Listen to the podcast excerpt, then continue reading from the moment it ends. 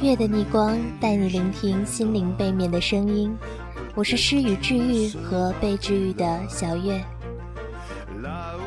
可爱的朋友们，你们总是突如其来的带给我汹涌澎湃的惊喜，我感受着你们赋予我的存在，化作动力，希望用这简单的语言可以温暖你。先交代一下，小月的假期是在晚起中度过的，做了几场好梦，看了几部电影，补了几部动漫，逼迫自己读一本和专业相关的却枯燥的书。因为家里很热很干燥，早上起床呢，嘴里苦涩的像嚼了一块香皂。那么，快要过年了，你最近的生活是怎样的呢？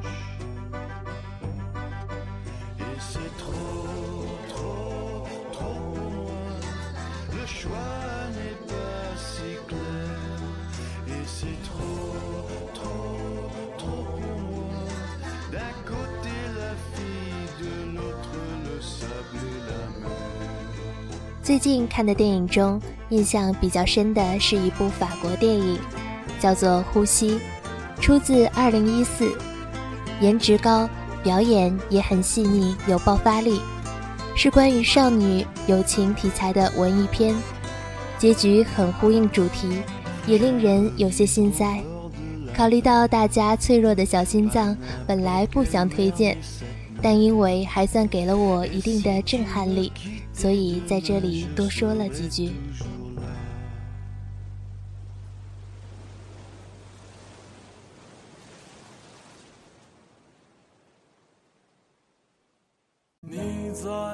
南方的艳阳里，大雪纷飞；我在北方的寒夜里，四季如春。如果天黑之前来得及，我要忘了你的眼睛，穷极一生做不完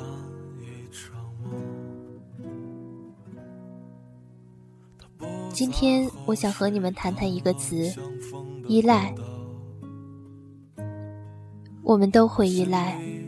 小的时候，父母唤你就跟小狗一样，乐颠颠的过去。给你块糖，脑门点个红点，说好看好看，你就完全信赖，迫不及待的和全世界去炫耀。后来你长大了，你不忍心依赖父母，你还怕依赖所爱，你铸成了一个坚硬的外壳。那么，你的疼痛谁来照顾呢？我的一个朋友跟我说，父母在电话中说要来车站接我，我怕他们太麻烦，再三推辞了。可最后，我竟然从他们的话语中听出了委屈的感觉。难道我错了吗？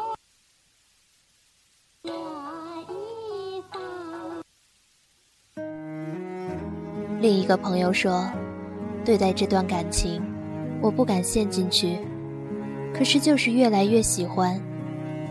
明明知道，一旦无法控制自己的情绪，就会一发不可收拾。这不可救药的该死的依赖。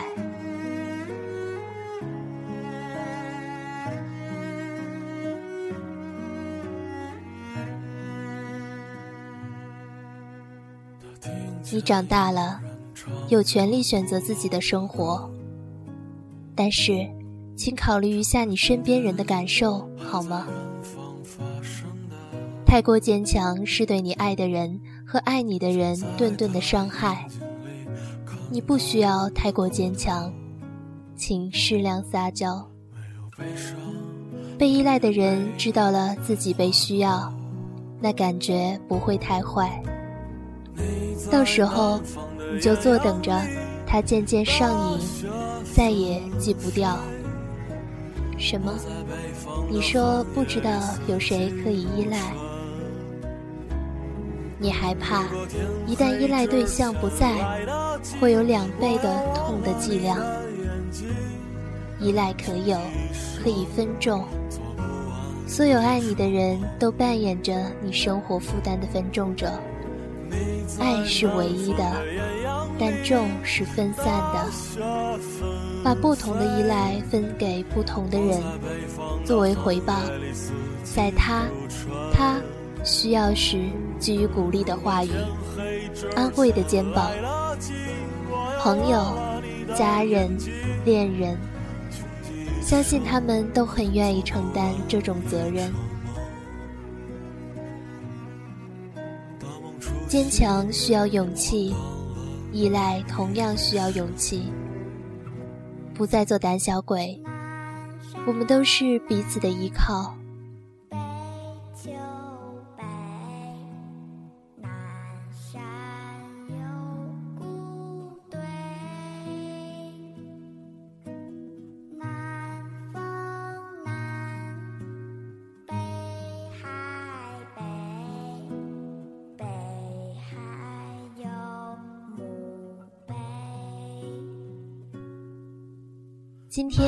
你分享一个圣诞故事，作者崔罗什。我想可能有人不过圣诞，但没有人不需要礼物。请你别忘了给自己的礼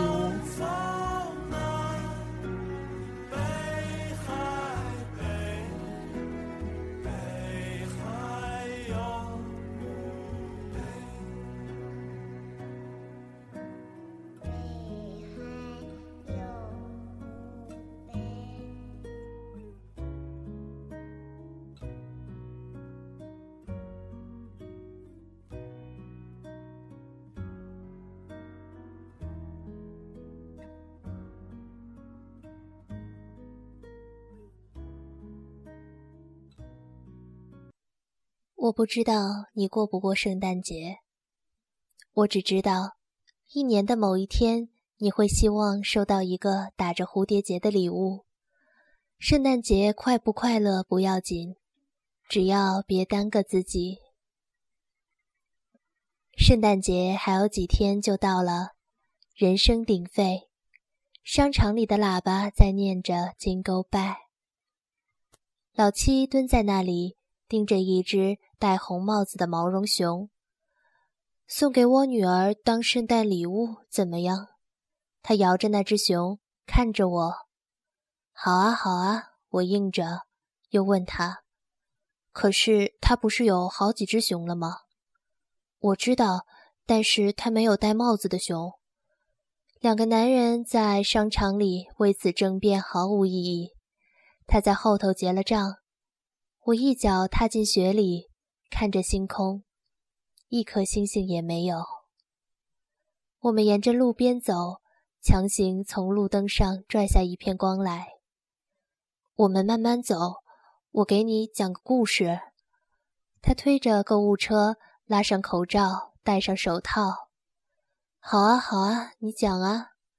我从烟盒里掏出烟来，最后还是折断。他拉下口罩。我听着。从前有个年轻人，他是个圣诞老人。烦死了！别问我为什么圣诞老人是个年轻人，因为谁忍心让一个老人家在冰天雪地里坐着麋鹿拉的车，在高低不平的房顶上跳跃呢？年轻人粘上白色的大胡子，戴上了顶白色绒球的帽子。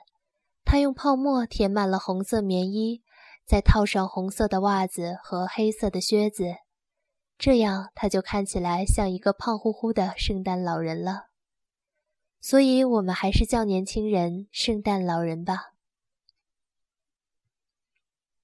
圣诞老人是个苦差事，为了能在圣诞夜给小孩子们一个惊喜，圣诞老人必须知道小孩子们的愿望清单。孩子们会在平安夜的苹果上刻上自己想要的礼物，然后把苹果放在壁炉旁边。所以可想而知，圣诞老人要拿到这些苹果多么困难。他偶尔用钩子从烟囱穿进去勾住苹果，偶尔搬上楼梯跳进屋子里拿走苹果，再偶尔他会敲门进去。孩子们当然很早就睡了，没有人想到圣诞老人会提前一天光临。大人们当然没有那么早睡了，偶尔他们在深夜起床碰到圣诞老人，会装作没看见；偶尔他们听到敲门声，会打开门让他进来。圣诞老人把篮子挂在麋鹿的脚上，在羊皮纸上抄下每个孩子的愿望清单。然后咔嚓一声，把苹果吃掉。一来二去，好多年，冬天变得愈加寒冷，庄稼不再生长，家畜也很难养活，整个世界都被冰天雪地覆盖，大家都越来越穷。但圣诞老人得完成自己的工作，他只是一个普通的年轻人，所以他不得不做越来越多的工作。然后等待圣诞到来。在这一个圣诞，他照例爬进了一个小男孩的家里。小男孩只有一个奶奶，所以没有人给圣诞老人开门。他用钩子勾住烟囱，灰头土脸地钻出壁炉，但是桌上没有苹果。嗨，他听到有人冲他打了个招呼，吓得不行。透过烛光，看见一个小男孩蹲在角落里。“嗨，圣诞老人说：‘你是圣诞老人吗？’小男孩问。“是的，我是。你的苹果呢？”他问。“我没有苹果。”小男孩说。“那么你可以直接告诉我，你想要什么礼物？”“我想要一艘木头制作的大帆船。”可以浮在海上的那一种，小男孩说。圣诞老人沉默了一会儿，一半是因为他第一次被人撞见有点尴尬，一半是因为这个礼物有点困难。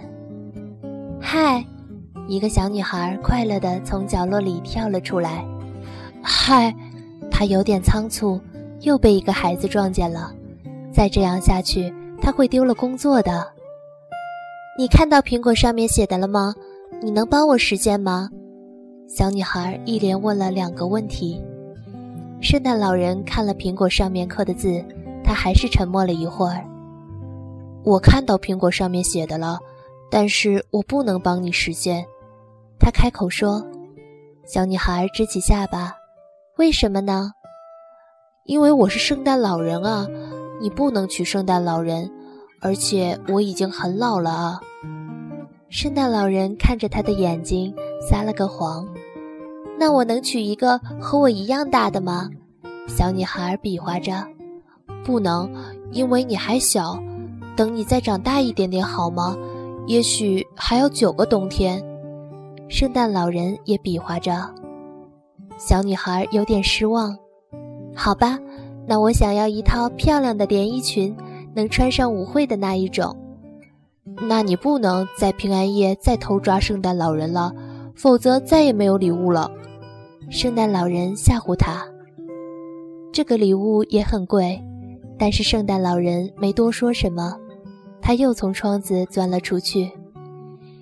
圣诞老人坐在麋鹿车上，很烦恼。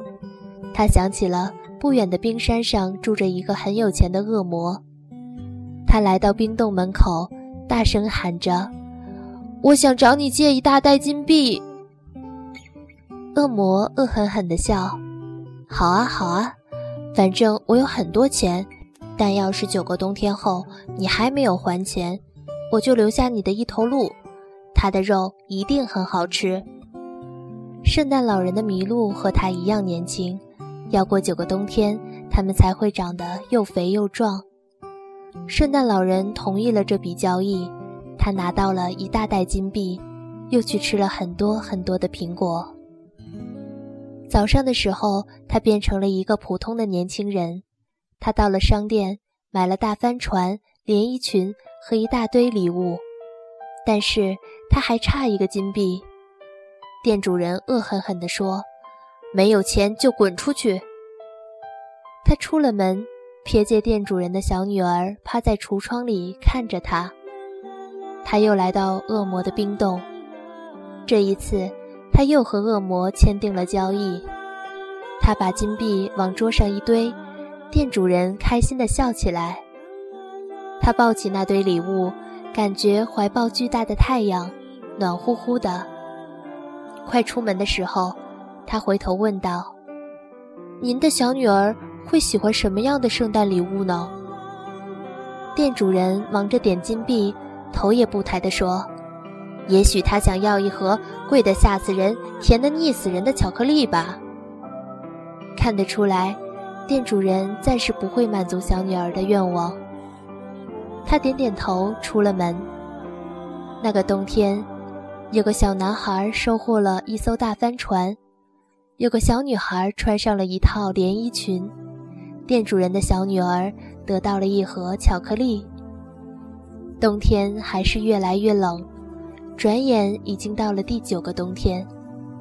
在前八个冬天里，他等于是提前卖掉了八只麋鹿。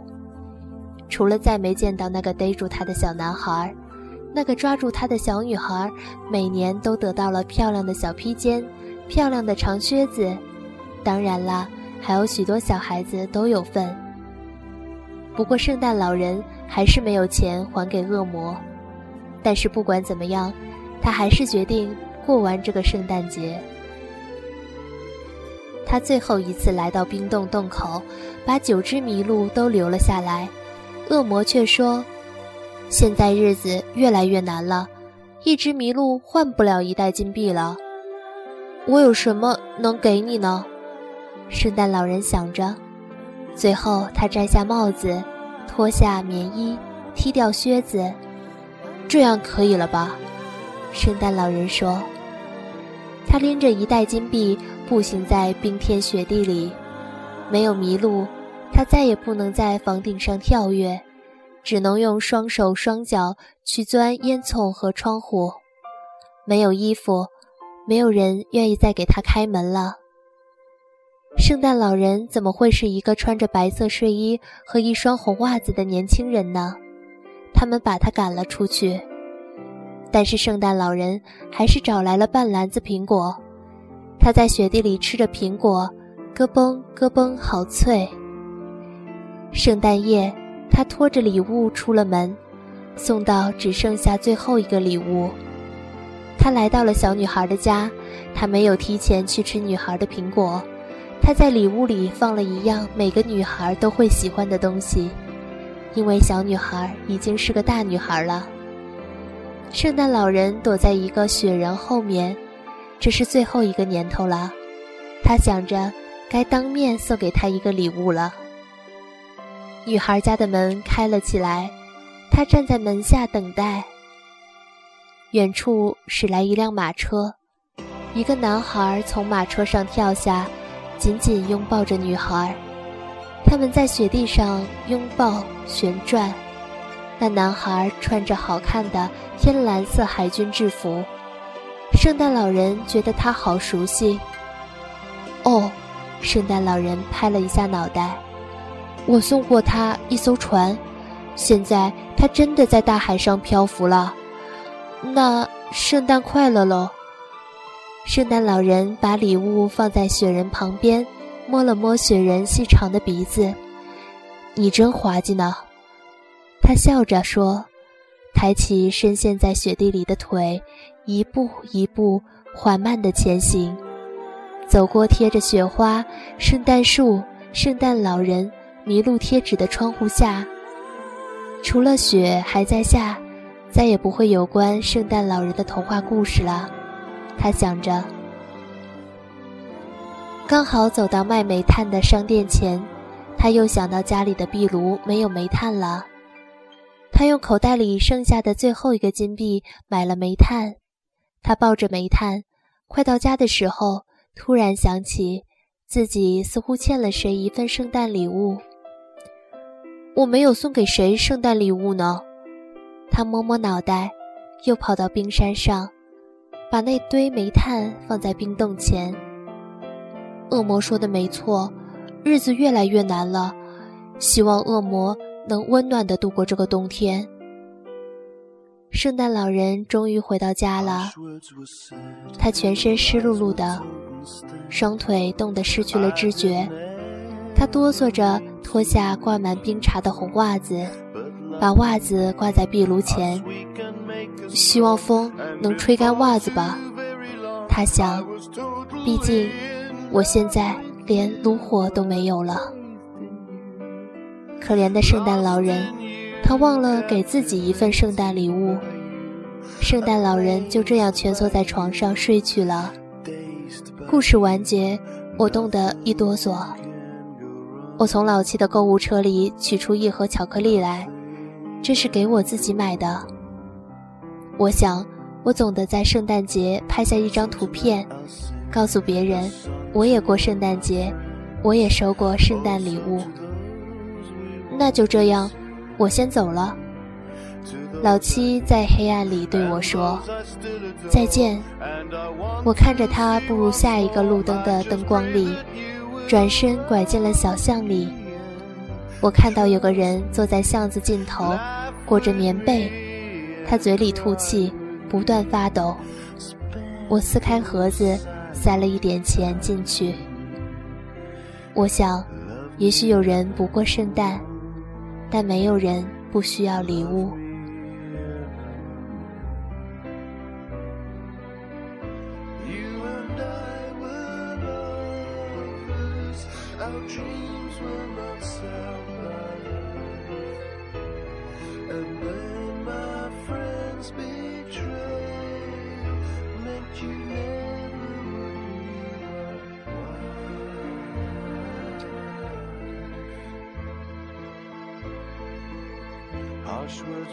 故事讲完了，有的小伙伴说希望我再多一点快乐的文字。我想说，你这个小玻璃心，不要被我提到的看似苦涩的情绪给打败。其实剖析过后，传达给你的都是满满的正能量，你一定会感受到的。今天节目播放了朋友点播的两首歌，《南山南》和《走在冷风中》。下期节目，小月想做音乐特辑，有想听的歌就告诉我吧。依照惯例，结尾有彩蛋，之后每期都会有，我就不提醒了。